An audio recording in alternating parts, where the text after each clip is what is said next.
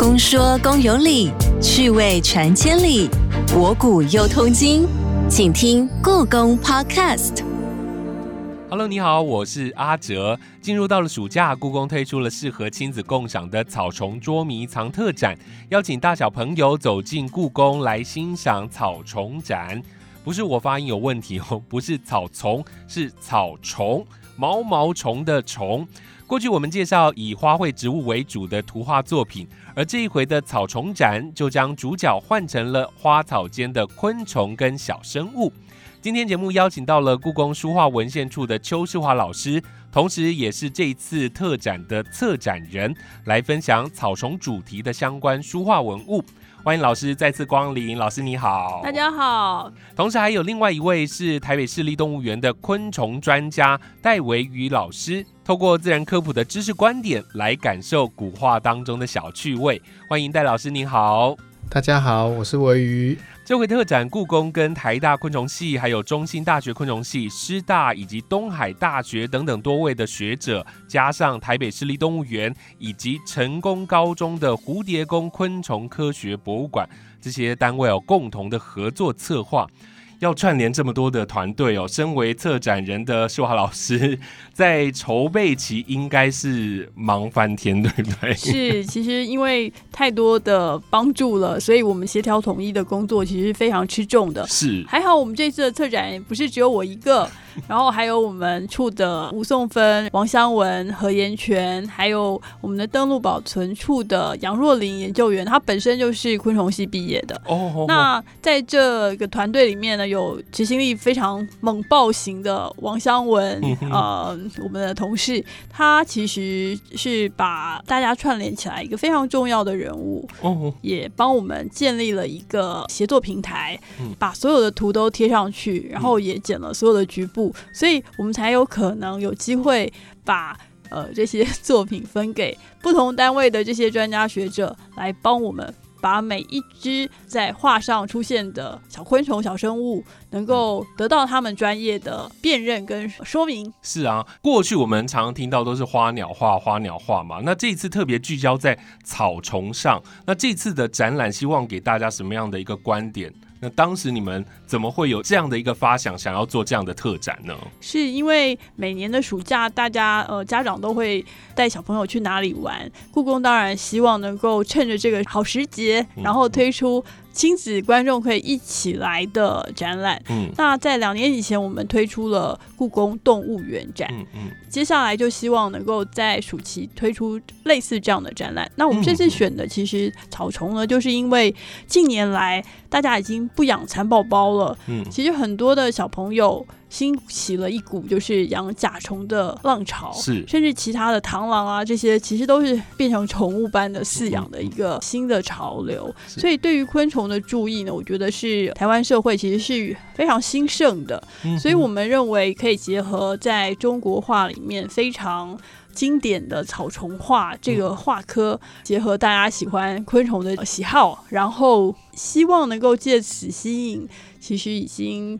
呃，是昆虫迷的小朋友也愿意来看看几百年前的画家们是怎么样去感觉昆虫的，怎么样去描绘昆虫的。所以，所谓的草虫就是昆虫吗？它是等号的吗？其实，草虫并不等于昆虫哦。昆虫这个定义应该要请戴老师来帮我们讲解一下。戴老师先帮我们来定义一下昆虫。昆虫的定义，它是属于啊，这样又讲起来非常的科普，它是属于节肢动物的一个种类。那像蜘蛛啦，然后我们说的呃蝴蝶啦、蜻蜓，它们都是属于节肢动物。嗯，但是其中符合头、胸、腹身体分成三节，有六只脚的，这个我们就是称为昆虫纲下面的昆虫。是，所以只要有符合这两个条件，体节分成头、胸、腹。三个大的区块，然后有六只脚，就是真正标准的昆虫。是，所以这一次的草虫，其中一部分是昆虫。没错，所以如果下次变成了昆虫特展的话，是老师你们就要去算虫虫里面到底有几脚。对对对对对，我们要真的去 fit 那个对于昆虫的定义。原来的草虫画，甚至包括小生物，譬如说像青蛙，嗯，哦，或是呃壁虎，这些都在古代被认为是。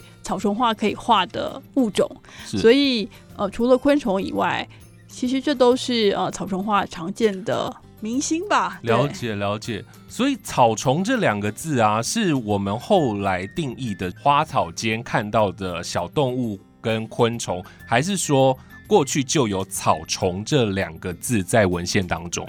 草丛这两个字在过去的确是在文献中的，譬如说在《宣和画谱》里面，它就分门别类，就是分这个哦画有分成哪几类的时候，其实草丛被独立出来，附属于蔬果门。嗯哼哼，所以呃，你知道草丛并不是一个新创的词，嗯而是可能已经至少。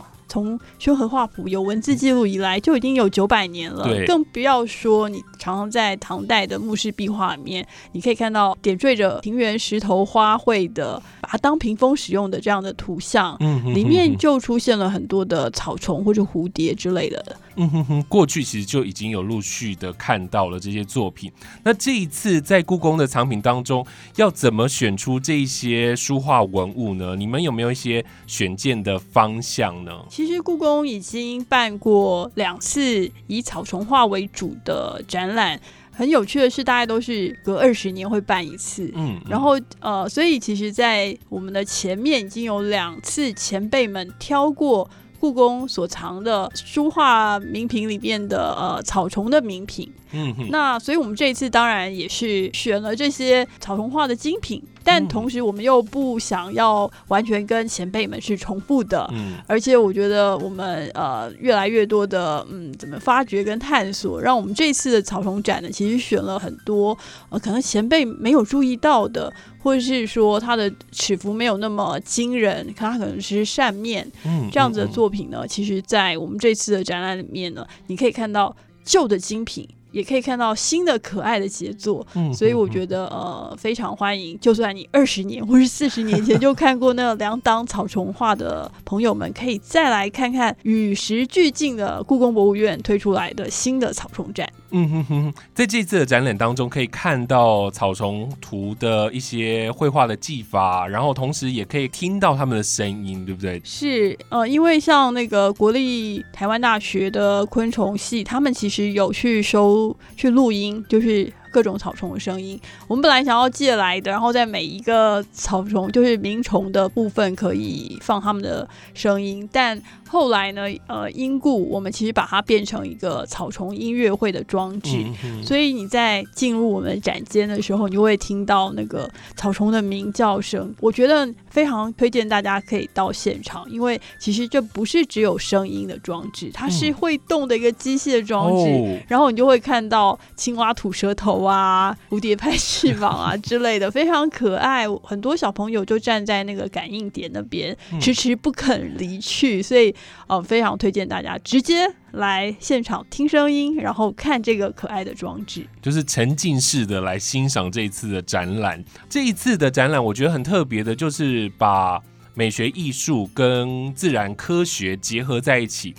我想请教一下戴老师哦，就是这一次故宫这一档的展览合作啊，你可不可以先分享一下，当时你知道要做这样的结合心情是什么？然后你当时的想法又是如何？第一眼看到草丛画那种不自觉龟毛的个性就会出现，就会想要去算它解几只脚？对，先先搞清楚它是什么昆虫，然后就会开始我们在做生物分类的时候，一定会从检索表、嗯界门纲目科属种开始跑。是。可是后来细细看这画作以后，我们觉得我要摆脱这种理科生龟毛的态度，嗯。所以我会觉得我们比较重视的是作画者他看到什么画面，他观察到什么细节，嗯那他再把这个细节描绘到画作当中，比方说同样是蝴蝶，嗯或者是同样是蜻蜓，我就比较想要了解的是看到的画面到底是昆虫的什么样的生态，哦，然后比较想把这样的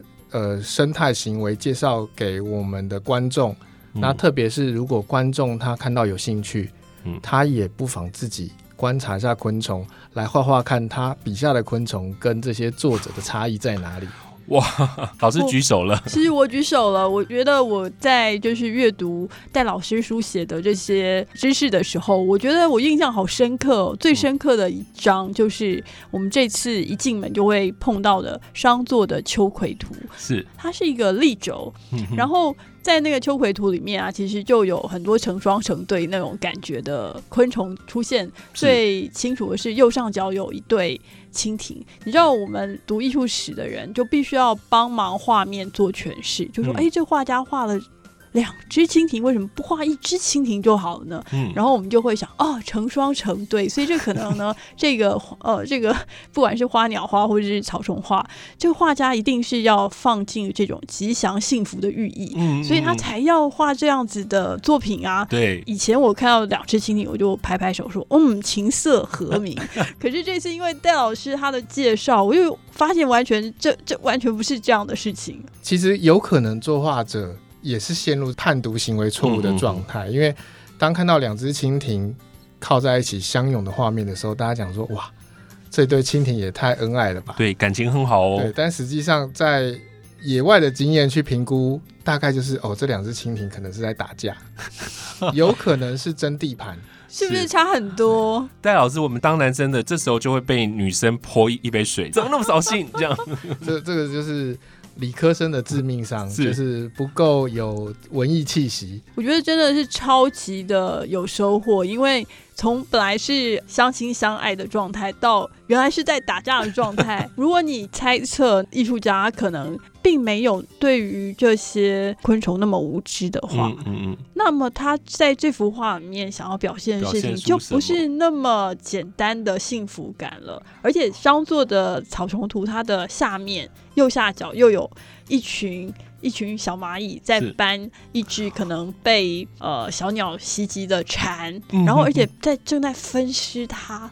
哎、是其实蛮。蛮不是一个就是幸福快乐的一个状态，所以嗯。我觉得结合起来，其实商作的秋哦葵图，你就不会一进门看到好漂亮白色的秋葵嗯。这种美景，嗯。就是只是纯粹愉悦的这样子的视觉的享受而已。嗯。其实你仔细去看里面的草丛，你会发现哇，其实它里面有一些想法哎、嗯它其实不是只是要给你看人生的光明面，它甚至就是借由草丛让你看到斗殴或者是哦残忍的部分，但是它也有快乐的飞舞的什么蝴蝶的这些事情，是。所以就是忧喜参半那种感觉。画家可能在暗喻什么我们不知道的，是，这个就是理科生会知道的事情，这样。他可能呈现的就是我们在街头可以看到的社会写实面。你在街头，你可以看到人世间的人情冷暖。那我们在画作中也可以看到作者把昆虫生老病死都画在里面。那当然，这个怎么解读，我会觉得就是带赏画的人去体验一下他看到了什么样的画面。嗯哼，那另外也有一幅画，一般我们直觉就是有昆虫有青蛙，就是青蛙要吃那个虫嘛，就是很简单，就是它叫觅食。但这次展出了一个叫做阿尔拜河蛙鱼性藻这幅图，邱老师跟戴老师看到的应该不一样吧？你们看到的意境哦，真的，我们来对对看好了。我看荷花鱼性藻这一个，我就是超美的。这张画真的就是有点像现在的粉彩画或是水彩画，淡雅、很淡、很漂亮的颜色。然后有一只青蛙躺在荷叶上面，嗯然后两边就有两群像放射状的小鱼。其实我以前呃没有做草虫展的时候看这幅画，就觉得颜色很漂亮，然后青蛙很可爱，嗯就让我想到女娲啊之类的。有小鱼，我也不知道他们在干嘛。嗯可是这次因为要仔细的观察画面，准备告诉大家，所以就发现哦，里面竟然有金龟子，然后有小飞虫，原来那些。聚集成像放射状的小鱼，要去吃掉到水里的小小虫虫子。嗯对，嗯嗯然后青蛙呢，我就也不太清楚它在干嘛，但是我觉得它跟整个画面就很搭。然后我也觉得这个画家好厉害哦，他其实非常注意去分水面上跟水面下嗯哼的物象，所以你看哦，他在画水面上的，如果你去现场看，就会发现，哎，颜色比较清楚，彩度比较高。对，可是如果是水面下的，譬如说水藻，嗯哼。你就会发现它是用墨骨的方式，嗯。然后就呃比较更更淡的线条去告诉你说，哎，这是水面下的。嗯哼。虽然只是在一个二 D 的平面上对。去表现嗯，但是它可以分分出这样子的区别，我觉得是一个很棒的作品。就是在艺术的角度来分析。那戴老师，你从理科一看到，你又要开始分析它的物种了，是不是？谁是 食物链的上层，谁是食物链的下层？大家看到这个画面，第一个想说，哎，这个是不是小鱼吃昆虫？嗯，那这个青蛙会不会去捕捉小鱼？对，或者是旁边有一只豆娘？嗯，那但是我觉得这幅画最厉害的地方是，它把青蛙的行为和体态画的非常的到位。嗯，那我在解析这幅图的时候，可以直截了断的判定说，这是一只正准备求偶的青蛙。嗯哼，为什么说它是要求偶？嗯，一来就是。它的青蛙通常在繁殖季的时候才会进到水域里面，哦，所以当它在水域当中的时候，并不是很利于它去捕食的这个动作，嗯，所以通常要捕食，大部分都在岸上，嗯，或者是水面的水草上，不会浸泡在水里面。是。那第二个是说，呃，画面中的蛙仔细看它的绘图，它的腹部画的特别的鼓胀，嗯哼。那大家有机会去公园。看看公园里面青蛙，如果在求偶前，大家只知道它的鸣囊会鼓胀，对，挤压出空气，发出叫声。但是它要把空气挤压进鸣囊之前，其实它是大吸一口气，让肚子膨胀以后，再把这个气挤压到鸣囊，换鸣囊鼓起来，然后最后声音才出去。是，所以这个画家在作画的时候，他的观察是非常细微的，所以反而让我在解读这幅画的时候一目了然，就知道他笔下画的青蛙要呈现的这些行为是什么。嗯哼，你会不会觉得像我们就听得目瞪口呆？对，你知道画荷花也常常跟螃蟹画在一起，然后这样子就有和谐的意思。对，那荷叶上有只青蛙，就有点想不出来它是什么意思。可是。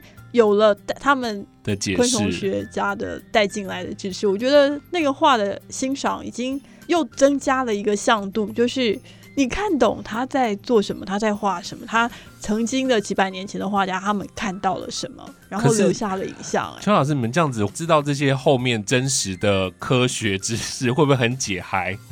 呃，其实我觉得是很害怕，就是我就想说啊。等一下，我们展办一办都变成是大家都去关注这些昆虫或是生物的生态，都没有人在理艺术史了。这样子，我们 故宫博物院主体性在哪里呢？所以，其实我们其实是有一种忐忑的。但我觉得这次的展览却大方的，除了有书画的展览啊，然后也展出了一些文学跟书上的昆虫插图，还有一些挂图哦。不知道现在学校还有没有挂图？就是但我们小时候。上课的时候确实有看到挂图，那这个来自于民国的理科挂图，相传也是清代宫廷的教具哦。这个也算是草虫画之一吗？这。对我来说，当然就不是草虫画啦，因为草虫画，如果你去现场看理科挂图，其实我们呃，我选的那一幅理科挂图是一个卷筒里面几十张里面的其中一张而已，它其实非常非常的薄，然后它的一张挂图为了要极其可能的教导呃使用者最多的知识，所以它不是只画一种。呃，怎么讲物种？所以我选它是因为它画出了螳螂，而在理科挂图附近，其实就是我偷偷把螳螂作品大量群聚的一个柜子，所以我就选了一张有画螳螂的挂图。可是如果你仔细看的话，你会发现他画了螳螂的一生。从它从飘萧飘翘飘翘开始，然后呢，到它是一只小小的小螳螂，然后后来脱了很多次壳以后，变成一只大螳螂，成虫这样子。那所以你知道他想要交代的是这件事情。然后如果你再看到这这幅理科挂图的右边。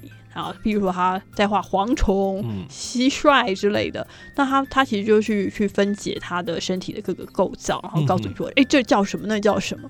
所以你知道这个理科挂图它所要绘制的功能跟目的，其实是很清楚的，告诉你。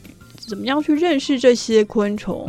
它的生态以及它的部位是，但是草虫画就不是这样子啊，它并没有要教你这些有没的嘛，它比较是意境哦。是啊，然后让让你从呃，虽然不是不是人人的悲欢离合、生死的什么什么，在路边怎么样？但是它利用昆虫的一些姿态，就让你对生命的礼赞，然后充满了活力，然后或者是说它它它被分尸了，这样子的呃有点可怕的情节，但它其实会让你投射回。呃，人士看画就是会有意境嘛，会有想象嘛，然后会有一些意涵在里头。一些联想，对对对，就是戴老师，如果你看到了这个理科挂图，既然是教学用的，那它里面的资讯是完全正确的吗？理科挂图让我非常有亲切感，嗯，那仿佛回到了那种大一，就是年轻时代的岁月，就是摊开昆虫学第一眼的印象，嗯，那。老实说，理科挂图，我去翻了一下我们大概生物学的发展史。其实生物学跟其他的理科、物理、化学、数学比较起来，生物学发展已经是近代，几乎是十九世纪末二十世纪初才开始的。嗯嗯。所以它的资讯相当的少。理科挂图某种程度就是开启了所谓的，就是跟生物学开始发展，我觉得是有相关的关系。所以看到它让我。倍感亲切，倍感亲切。那但是，就像刚刚提到的，它的发展是比较晚的，所以即使它的作画的方式比较像是我们教科书这种比较知识化的科普的画法，可是它还是会有错误。那这个错误可能来自于就是你想想看，在那个年代也没有网络，资讯不发达，所以。在观察上，只要有一点点细微的错误的时候，他画进去的东西也是错误的。嗯，就像这幅理科挂图中有一只蜻蜓捕食的画面，嗯，结果它的捕食昆虫，这整个画面是非常详实的，嗯，但唯一的错误就是蜻蜓的口气，就是我们说的嘴巴，嗯，它把它画成一个捕捉足的样貌，嗯，那那跟正常蜻蜓的嘴巴是完全不一样的。怎么会看到那么细的地方呢？好，那我们先休息一下，然后待会再继续回来跟两位老师聊。故弄玄虚，真有其事。故宫爆卦，你来猜猜。有些昆虫因为名字的谐音或是本身特性，被赋予不同的意涵。草虫画不只画出昆虫的细节，还会寄托对生命的感触。有时也兼具祝福或劝诫的寓意。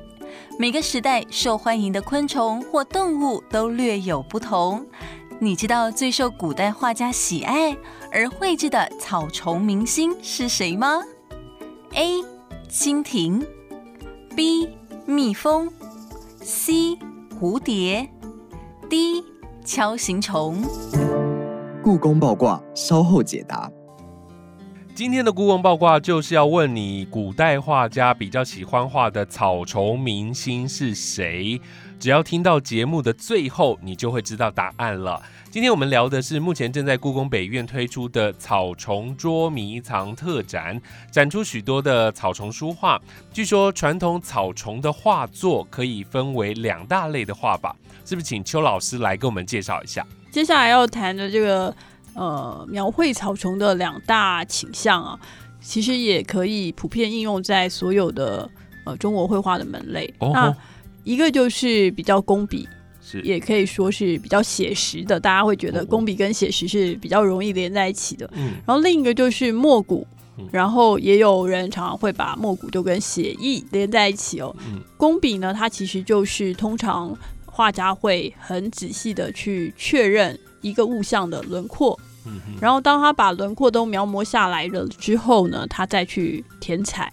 哦，然后如果是墨骨的话，意思就是他不勾轮廓线，直接用水水墨或是彩色的颜料，就毛笔一笔就这样挥洒下去。所以呢，它呃通常都是充满水分的。所以你知道，呃，墨古画的画家通常。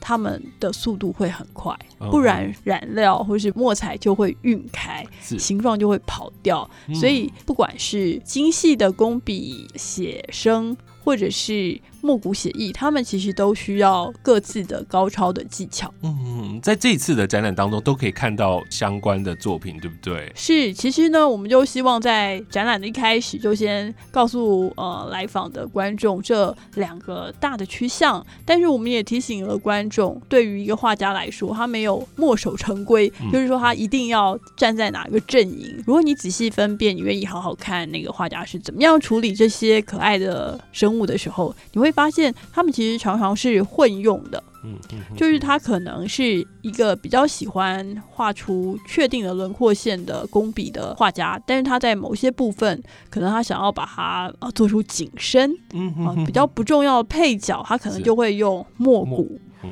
工笔跟墨骨其实是像一个光谱的两极，是但是呢，所有的画家就在里面寻找最能够呃传达他们想要表达的意趣的呃结合的方式。了解。大家先知道一下不同的绘画方法，走进展场之后，就更看得懂画家是如何的表现草虫画了。因为我做了节目之后啊，其实我对于故宫的新闻其实都特别的敏感，特别会留意。我忘了哪一天哦，我的手机就跳出一则新闻标题，写着“故宫有小强”。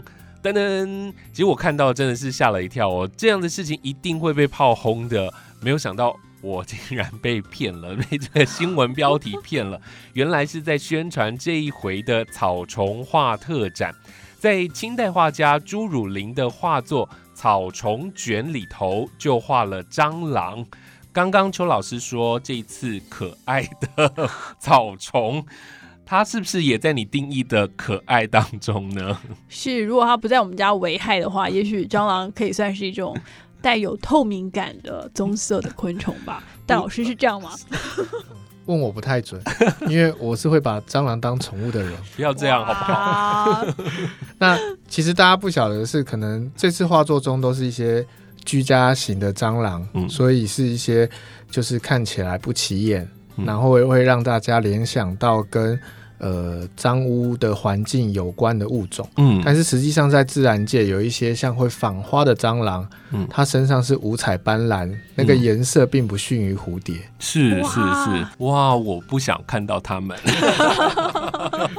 这一次在画上面的蟑螂，确实它的形象好像没有画的那么油亮油亮，那么恶心的感觉。古代对于蟑螂这个生物来说，它是很排斥的吗？还是跟那个唐伯虎点秋香一样，它是我家养的小强？没有那么确定他们有好感到变成小强的程度，但是我想他们对于蟑螂的厌恶，从朱武林个人来看嗯，并没有非常强。嗯因为如果他是这么的讨厌或是害怕蟑螂的话，我想他是绝对不会把它当做一个可以被画的对象。嗯嗯所以我觉得，至少对朱如林，他当时才十五岁左右，就是高一生，他的眼睛也还很好，然后手也很不抖，是所以他可以画很精致的呃嗯工笔的作品，所以他才可以把这个小强。画的，我们今天在三百多年以后都还可以说一眼就看出来，诶，这不就是我们常见的那个吗？对，所以我觉得很有趣。也就是说，这个蟑螂它真的是活了很久哎、是它都没有改变它的样子哦。蟑螂是很久远以前在。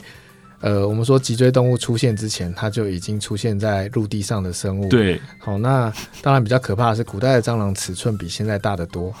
那 我我不想们我们可以庆幸一下，我们生活在现代。是是是，所以在这一次的特展当中，出现了一个展区名称叫做“不受青睐的甲虫”，嗯，蟑螂应该有在里面吧？呃，没有。那为什么会有这样子的一个展区呢？因为其实我们在策划这个草虫展之前呢，我们是想说，以前都以草虫画为题去做展览，我们可不可以直接光挑一个物种来做展览？嗯可是如果光挑一个物种，现在最红的就是锹形虫啊、是小冬虫啊、甲虫王者啊。对对，那这样子，我们如果推出的话，应该所有的打打电动的小朋友都都冲过来了，嗯就怀抱这样的梦想，然后就开始检查故宫所有的跟昆虫有关的收藏，就发现、啊，竟然找不到兜虫，然后只找到一只锹形虫，然后也从来没有看过独角仙，我就觉得啊。没办法办昆虫王者展了，所以所以就变成草虫画的展览，这是其中一个小小的原因。所以在这个不受青睐甲虫展区当中，是。可以看到锹形虫的，是唯一一只，它是在那个十八世纪清代宫廷的鸟谱里面才出现的。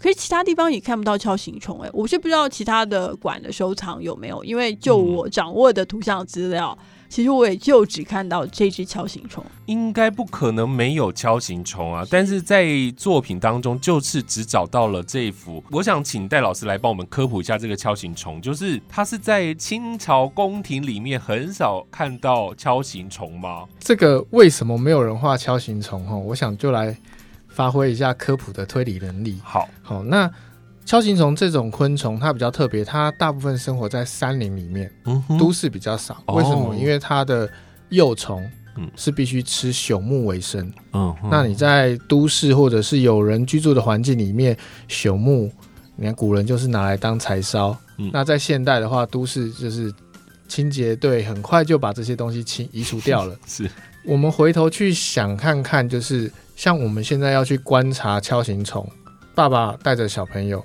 都是夜间，嗯。拿着手电筒，嗯。去到都市的近郊或者是深山里面比较容易观察。嗯。那你就要去想一件事情，在古代，夜间观察对他们来说是不是一件容易的事情？当然不容易，所以他们我们会看到他们绘画的一些夜间的生物，比方说蛙类，嗯。往往都是在庭园里面去做描绘，我们比较少看到在哦山林里面去做描绘。是。一来是他们缺乏这样的工具，对；二来是在那个年代到山里面，他可能要冒着生命的危险。嗯哼哼那这个是我的第一个推测。是那第二个推测就是说，当我们去看这些作者在画昆虫的时候，我们发现说他们画的大量的昆虫，呃，往往都是色彩艳丽，嗯，然后形态是容易描绘的物种。嗯，可是当我们去看锹形虫，呃，以呃台湾地区或者是像呃中国大陆这边分布的物种，大部分都是以褐色嗯和黑色居多。是那即使它的外形让你觉得造型非常特殊，嗯可是你颜色上绘画当中，你要去制造出它那一种光泽感，其实是不容易的。嗯哼，所以也许就是在作画者对他兴致缺缺的另外一个原因。嗯，就黑黑的嘛。是我很难接受，就是蟑螂跟那个锹形虫，就可爱的锹形虫比较少，就就某种程度来来说，我听过，就是喜欢甲虫的小朋友非常喜欢，嗯那不喜欢甲虫的人看到就说啊，这跟蟑螂有什么不一样？嗯嗯，好，我们不能带着偏见，蟑螂也是可以跟锹形虫一样可爱的。在今天最后，我要请两位老师哦来推荐这次的特展，或者是建议大小朋友进入到故宫可以怎么来欣赏这一次的特展呢？我先请邱老师好了。我觉得这次我们的展名叫“草虫捉迷藏”，不是只是一个让你感觉到亲切的名称而已，而是我们其实有考虑到草虫画，它真的都是画一些小小的昆虫，所以就算它放大了，它还是小。嗯那所以你要在一个画面里面找到它，都是需要你真的。定下心来，然后好好的看画面里面有什么，嗯。所以我们才会用捉迷藏这样一个概念去框整个展览哦。是。所以我觉得，不管是爸爸妈妈或是老师带着小朋友到我们的展场的时候，我觉得大朋友跟小朋友都可以静下心来看画里面哪里藏了草虫，什么对对对，画家到底在哪里放了草虫？嗯然后我相信有时候你可能觉得哇，这么难找的地方我都找到了，我应该已经一百分了。其实呢，我们在这次的展场就有很多防止你以为你已经一百分的装置，所以我们在这个展品说明卡的下面其实会写什么蜻蜓，嗯然后蝴蝶什么什么的，是就是里面会出现的呃物种，其实我们都把它标在说明卡上面。了解，所以你不要以为你找到蝴蝶你就已经 一百分了，其实你要再看一下我们的提示，嗯要把它们找出来，才能够真正完整的跟这个画家还有这个画作完成捉迷藏的游戏。对，嗯是一个寓教于乐的一个展览呢。是的，而且因为昆虫学家的帮助，他们提供好多好多的生物的。图片给我们，所以我们也不想浪费这些事情，所以我们呢，除了就是文字的呃怎么讲 hint 就是暗示以外，我们其实也尽量把提到的这些生物类似的形象的生物照片，哦，剪得圆圆的，一张一张的贴在作品的下面，也希望小朋友可能可以用这些照片，不但是知道哎里面有哦，我要找到它，而且呢还可以做照片跟画作的对比。对比这样子是，嗯所以我们在展场的布置上面其实有有放这种东西。另外，呃，因为是小朋友的关系，所以我们也大量的呃注音，让大家可以念一些其实比较冷僻的字。那，除了这个以外呢，我们也希望小朋友可能觉得好多好多的说明真的好烦人哦，所以我们其实也尽量的减少了说明的字数，嗯哼甚至有一些我们想要用群组的说明的方式，嗯让小朋友可以比较轻松，或是嗯看、来看的观众，不管大小朋友，都会觉得哦，来看故宫的展没那么累，没有那么沉重，然后呢，就可以很愉悦的去享受这个展览，就是是看到什么。你就像玩游戏去感受这些画作，那我觉得是呃我们我们期待的。但是我还是要老王卖瓜一下，但是我们跟昆虫学家们的大量的知识的合作，那个累积的成果呢，其实是你可以用 QR code 的方式。是我们也在展卡上面、说明卡上面留下了中英文的 QR code，他们都会哦连到我们的网站是的内建说明，不管是艺术史方面的的呃，我们写下来的呃讯息，或者是生物科学研究者写下来的讯息，还有照片，都把它放在那边了，所以它其实是一个非常棒的宝库。如果你不喜欢看数位的画面，请一定要去买一本我们共同编辑组成的《草丛捉迷藏》的图录，超级的棒。我这次在准备资料的时候，我就真的很想要进去看。那戴老师呢，怎么推荐大家来看这次的展览？嗯，我觉得这次最有趣的、啊，就像我跟世华，我们是理科生和文科生之间的碰撞，嗯，这中间擦出的火花，就是要游客进到故宫里面去欣赏。嗯。那这边我觉得要强调的是，我们觉得像文科生到了这个草丛捉迷藏展区里面，你除了看欣赏古人的画作以外，不妨扫一下 QR code，看看我们在生态上的解读。嗯哼那让你在欣赏古人画作的时候，可以更容易融入他的意境里面去。嗯那另外我要强调的，如果大家跟我一样是理科生的话，那以往可能对艺术没有什么接触，但是在这一次的这一个呃协作的过程当中，突然觉得哇，好像被开启了一扇门，然后踏入这样艺术的世界，就觉得诶，原来古人在资讯缺乏的这个年代里面，他们的观察力搞不好不输给我们现代的这些嗯野外的调查者。是我非常的建议，就是理科生放下心中的成见，进到故宫里面去看一下这些画作，我相信大家会有意想不到的收获和体验。是，这次真的，我觉得这次的展件啊，因为包含了太多了，就是有绘画的作品，有文学，有古籍，然后还有刚刚我们说到了插图啊，甚至昆虫的标本跟一些画稿，在这一次都有展览。那另外呢，我们在上一集有特别提到，就是今年故宫北院的暑期活动——故宫同乐节哦，也结合了草丛展边玩边学习的这个探索包。大家千万不要错过了，真的非常谢谢两位老师今天很精彩的解说跟分享，谢谢你们。谢谢阿哲，谢谢大家。谢谢大家。故宫爆卦，你猜到了没？你知道古代最受画家喜爱的草虫明星是谁吗？答案是 C，蝴蝶。蝴蝶不仅品种多元，大多也都有鲜艳多变的翅膀。蝶字的发音也和形容长者的耄耋的蝶字同音，如清代沈振林创作的《画耄耋同春》，因此有长寿的良好寓意。加上蝴蝶的外表也优雅美观，因此草虫画中最受欢迎的明星，毫无悬念就是蝴蝶了。下集公说公有理，继续说到你心坎里。